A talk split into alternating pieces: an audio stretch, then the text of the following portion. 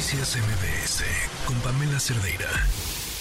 ¿Cuál es el camino que esperamos para el próximo, bueno, más bien para este 2024 y cuáles son los riesgos? Ya hablaba la doctora Yuriria Rodríguez sobre el riesgo del crimen. Lo estamos viendo ya, ya hay dos precandidatos asesinados en un proceso electoral que apenas en realidad va a empezar en, forma.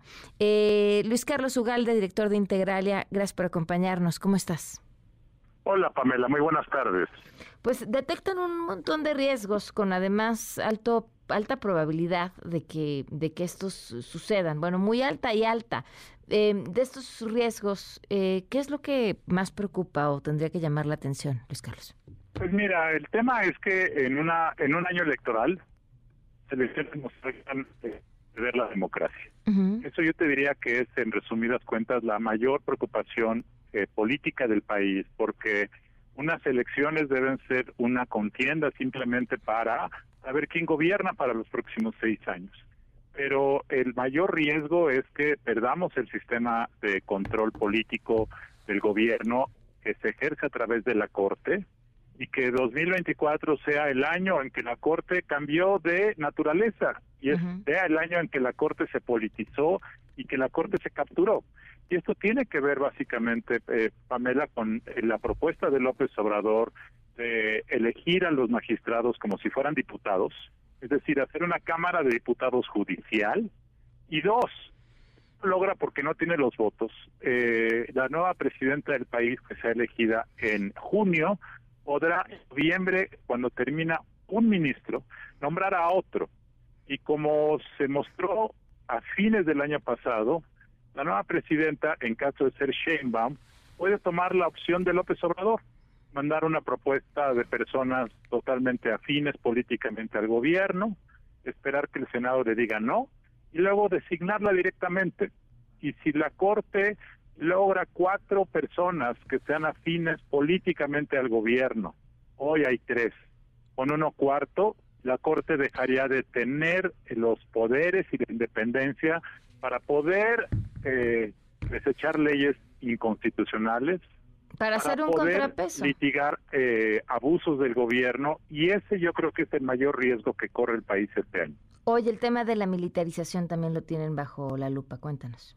Ese es otro tema que es un problema creciente en los últimos años. El presidente López Obrador ha delegado muchas labores civiles, entre ellas la seguridad pública a los eh, militares. Y este tema se va a mantener y puede acrecentarse. El nuevo gobierno se verá atado de manos de una forma porque las Fuerzas Armadas tienen ya mucho dinero, tienen muchas atribuciones y este será otro de los problemas que el país enfrentará este año. El tema del Instituto. Bueno, a ver, hablemos del crimen. Hablábamos también con la doctora Yuriria eh, sobre esto. Ella decía, lo que pasó en Ecuador ya nos pasó. Em, ¿Cómo visualizan ustedes esto para este proceso electoral y lo que venga después? Bueno, el tema del crimen organizado es un problema que se ha gestado en los últimos 20 años, pero cada vez que hay elecciones el crimen organizado encuentra nuevas maneras de irse apropiando de más y más territorio. Este es el riesgo, el control territorial, la rectoría que ya ejerce el crimen organizado de la economía, de eh, la construcción, de la venta de cerveza, de las fiestas populares, y este tema puede acrecentarse este año. Ojo, todos muchos están poniendo atención a la violencia. Por supuesto, ese es un problema. Y la violencia simplemente, eh, cuando matan aspirantes políticos, candidatos, es solamente reflejo de que el crimen quiere imponer su ley.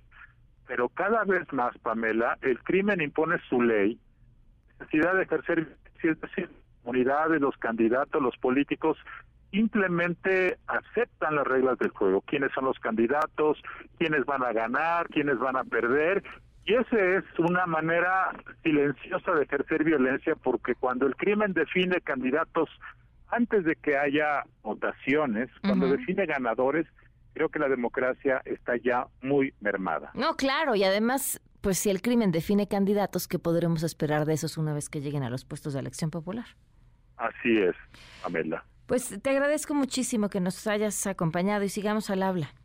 Con todo gusto, Pamela. Buenas tardes. Buenas tardes, el doctor Luis Carlos Ugal, director general de Integralia. Noticias MBS con Pamela Cerdeira.